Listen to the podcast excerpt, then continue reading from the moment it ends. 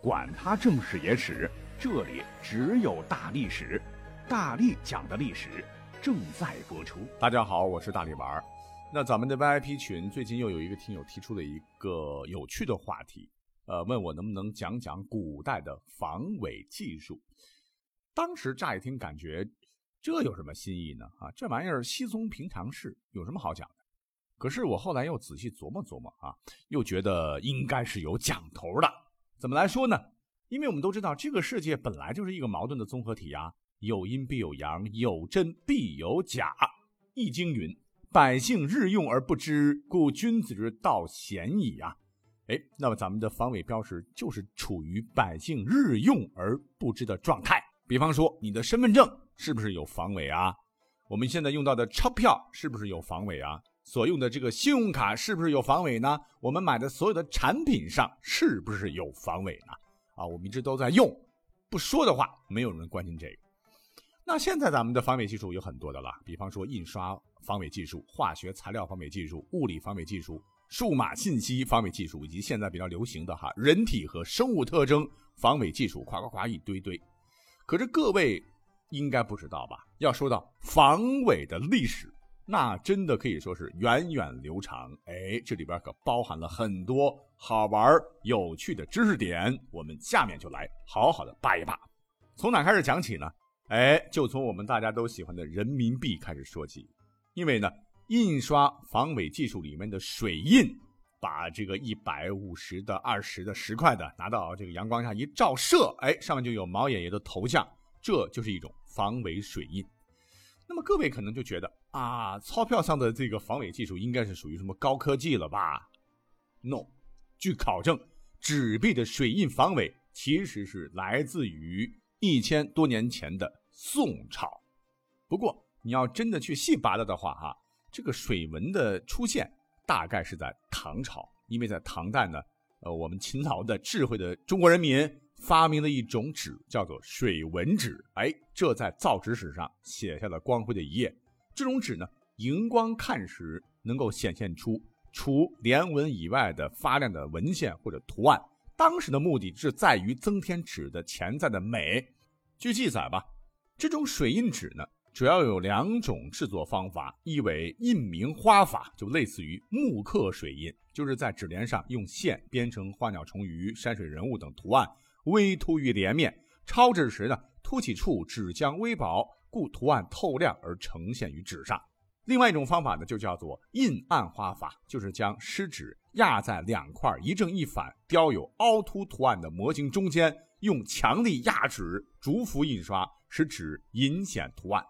纸平放时看不出透明的这个图形，举纸荧光，图案则清晰可见。哎。这就是我们现在都熟知的水印，不是吗？那我们也知道哈，当年宋朝的时候，那商品经济是极度繁荣了，哎，这就催生了纸币的诞生呢。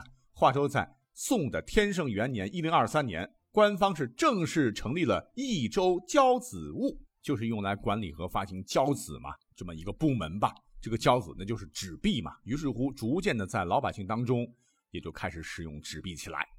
那好了。我们平时就害怕在使用现金的时候啊，会收到假币啊。当然现在少了，因为大家都使用电子支付啊。那么你以为假币是现代人发明的吗？啊，错了啊！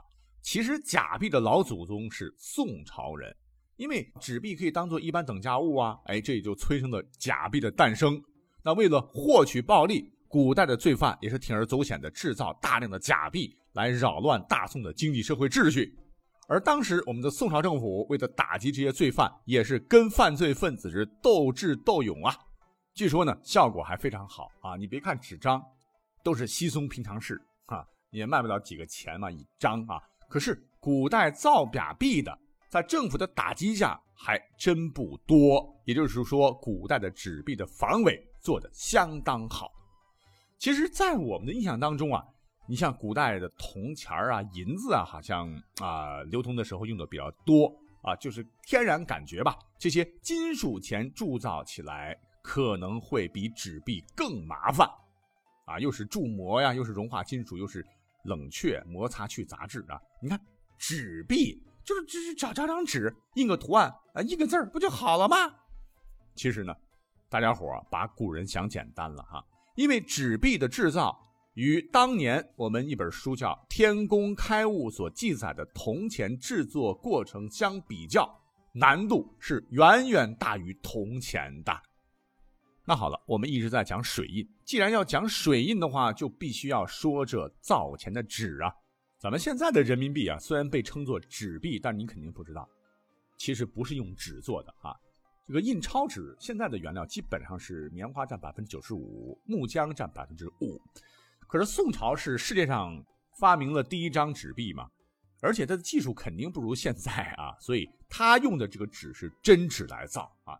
我们现在印象当中纸太便宜了，制造门槛太低了。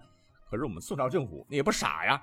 是选用了当时的川纸作为纸币的唯一的纸张，川四川的川，就是当年成都制造的这种纸嘞，一般人是绝对造不出来的，是使用楚树皮制造出来的高级纸张，又称楚纸啊，所以呢，古人也称纸币为楚币或楚券。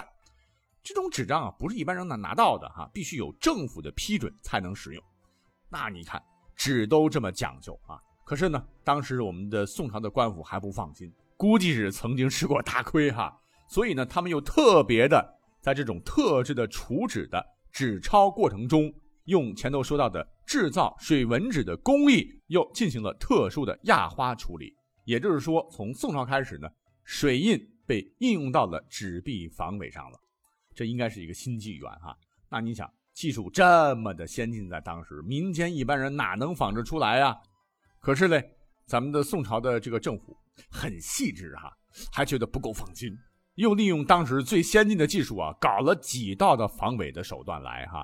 比方说，使用了铜板印刷来造交子，就是放弃了以前的传统的木板印刷术。虽然说加大了制作成本，但可以增加伪造难度，在铜板上雕刻。民间一般人哪能搞得出来啊？再有就是更狠的，官府呢还发明了一种多重印压的方式，压就是画押嘛。怎么搞的嘞？就是官府在发行的纸币上发给各省时留一印记，省里呢把这个钱发给府里的时候，然后再留一个印记，府发给县的时候再留一印记，到了县里，这一张张纸币上已经盖满了印戳了。那县再往钱庄发的时候呢，也必须盖章。等到了钱庄手中，还得再盖一印章。你算算，老百姓拿到手里的时候，多少个防伪的章子？那么我们都知道，现在的纸币的图案，我们都特别喜欢用人物、建筑等形象。哎，其实你知道吗？或许正是受到了古代纸币设计的影响。你看啊，这个宋朝的交子的图案，常用乌木人物。但是与现在不同的是，古代的纸币所用的人物都是普通人呐，不是什么名人，不是什么伟人。可能古代没有照相机，呃，或者是没有什么图片、微信啥的啊，也不知道皇帝长啥样啊，社会名流长啥样。就算是按照模子印上去，你也不知道他是谁啊，干脆就随便印个人好了。而且呢，咱们现在各大银行哎都会张贴纸币的防伪要点哈，对吧？那个宣传图啊，其实古代的新钞。在发行后呢，也会普及防伪知识。那么宋代有本书叫《宋会要集稿刑法》当中也有规定，说宋朝廷也要求是刊之印文呐，编之敕令，还在各地的钱局当中设辨钞人来帮助民间识别纸币的真假。你听听哈，跟我们现代人是一模一样的哈。怎么样啊？这么一讲的话，要说起古代的防伪技术，是不是很有讲头呢？就单讲一个水印，单讲一个纸钞，我们就讲了将近十分钟啊。好了，我们继续往下看啊，后边还有内容。我们再以宋朝为例好了。话说当年北宋有一个人叫做谢彩博，他写了本书叫做《密斋笔记》。这本书里呢，就写到了有关假货的描述，说凡物之真者，即有一伪者；久之，之有伪而不复之有真意啊。高丽奇。侧可卷书，价贵未已得，赐名便造假高丽旗，等等等啊，就是在宋代造假也是非常的猖獗呀啊，有的时候假货都把真货给挤掉了，而且在当时的宋朝的这个都城东京城啊，还出现了叫“言子生活”一词，就专门来指代假货。那有假货，必须要有真货防伪标识，对吧？那怎么办嘞？哎，我们现代人都知道，假货，尤其是劣质产品，会造成消费者精神和物质的损失。消费者常常无处申诉，哎，这就让消费者对民优产品的购买失去了信心，更会破坏市场的公平、公正、公开、有序的环境，严重损害民优产品的信誉啊！别看我们现在的这个工商部门懂啊，古代、宋代的工商部门，人家也门清啊，也知道这个劣质产品的害处。那你想在宋代，工资待遇特别高啊，绝对不是吃闲饭的。一方面呢，有关部门是严厉打击制假售假的行为；一方面呢，也要求商户自个儿发明可以区别于假冒伪劣商品的防伪措施。于是乎呢，宋朝的不少商家也通过了创造富有特色、呃极难复制的元素来作为防伪手段来对付假货。比方说。在历史书上啊，记载了这么一个事儿，说在宋朝呢，当时有一位远近闻名的鞋匠，唤作任一郎，因为他做鞋技术高超啊，他做出来的这个鞋呢，不仅款式新颖，而且质量很好，在全国消费者心中的美誉度还特别的高，以至于呢，他做的鞋是供不应求，享誉大宋全国。但是，哎，这就有不少不法分子就盯上了任家鞋的金字招牌。很快呢，市面上就出现了很多假冒的人家鞋的产品。那为了打击假冒伪劣，任一郎呢是别出心裁的，在他制作的鞋子里面就藏了一块布条啊，布条上不仅写着鞋子的出厂日期，还有独一无二的编号。哎，您听听，是不是跟我们现代的防伪商标二维码的概念非常相似啊？好的，刚才讲到的呢。都是跟咱们的经济生活息息相关的事儿了啊。可是我们要知道，古人的防伪可不仅仅就这么一点点干货。哎，我们就拿现在社会对于我们非常非常重要的一个身份证来说吧，我们都知道上面的这个科技含量非常高了啊。主要身份证用来读取个人的信息，是用来防伪的。那之前我也讲过，说身份证呢并不是现今才有的。你知道最早的身份证是什么时候出现的吗？啊，对，几千年前的战国时期被发明出来的，发明者是谁呢？就是商鞅啊。商鞅在历史上不是在秦国推行变法吗？他就自个儿创造了一个叫做照身贴的东西，由官府发放，就是在一块打磨光滑细密的竹板上刻有持有人的姓名、籍贯、职业。呃，当然那个时候没有照片了啊，但是难不倒聪明的秦国人，直接在上面会刻上这个人的画像。所有的国人呢必须持有，如果没有的话，就被认为是黑户或者是间谍之类的。那我们都知道，历史上商鞅后来不是后台倒台了吗？被新军追杀。那么逃亡的路上，就是因为商鞅他拿不出自个儿发明的身份证，而遭人举报，被抓了车裂啊。那除了这些呢，针对老百姓个人的这个身份证呢，其实在古代还有很多很多身份证，比方说官职等级的身份证啦。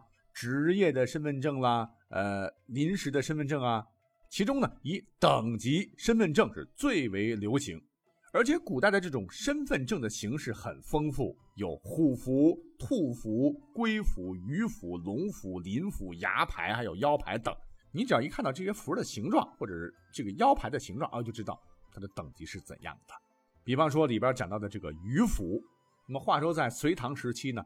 朝廷是发给官员一种类似于身份的这种鱼符，是用木头或者金属精制而成的，其形状像鱼，分左右两片，上凿小孔，以便细配。那鱼符上刻有官员的姓名、任职衙门以及官居品级等。当时呢，凡亲王和三品以上的官员所用的鱼符均为黄金铸造，显示其品位身份之高啊。五级以上的官员的鱼符为银制。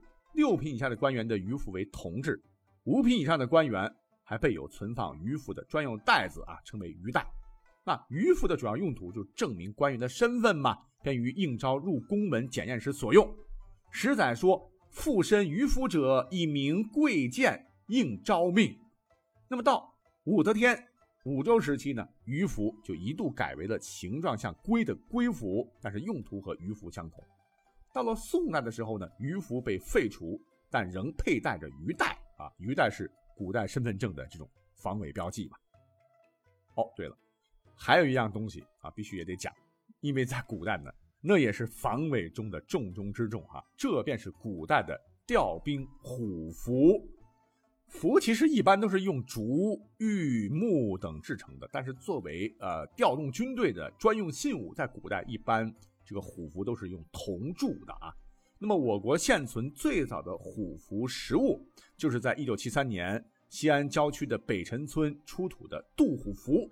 这个杜虎符呢，长九点五厘米，符身上有铭文九行四十字，错金而成，铭文为“兵甲之符，右在军。”左在射，凡兴兵披甲，用兵五身以上，必会军服，乃敢行之啊！据此可知，就是当时用兵时，五十人以上就必须来出示虎符了。而且这个虎符是分两半的时候，在制作的时候啊，专门还设计了子母扣。那么验看的时候，要看子母扣是否完全吻合。那么子母扣的吻合就是第一道防伪。而且虎符上面还有不规则的凸起、凹点和纹路。凹点的打磨深度如何，纹路的线条走向如何都不相同啊！这是第二道防伪。最后，这兵符上面呢还有错金铭文呢，就是先在兵符上面刻好英文，然后再用一种金丝嵌在英文之中，最终是整体打磨光亮，形成铭文。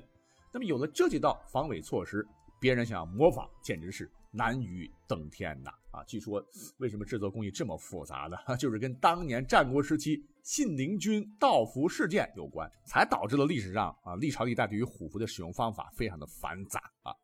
好了，这么拉拉哒哒一说，你看一说到防伪，从国家军队到咱们小老百姓啊，方方面面都讲到了啊。本来还想再说一说咱们国家第一张防伪邮票小龙票的趣事啊，看来时间到了啊，那我们以后有机会再讲吧。好，我们下期再会，拜拜。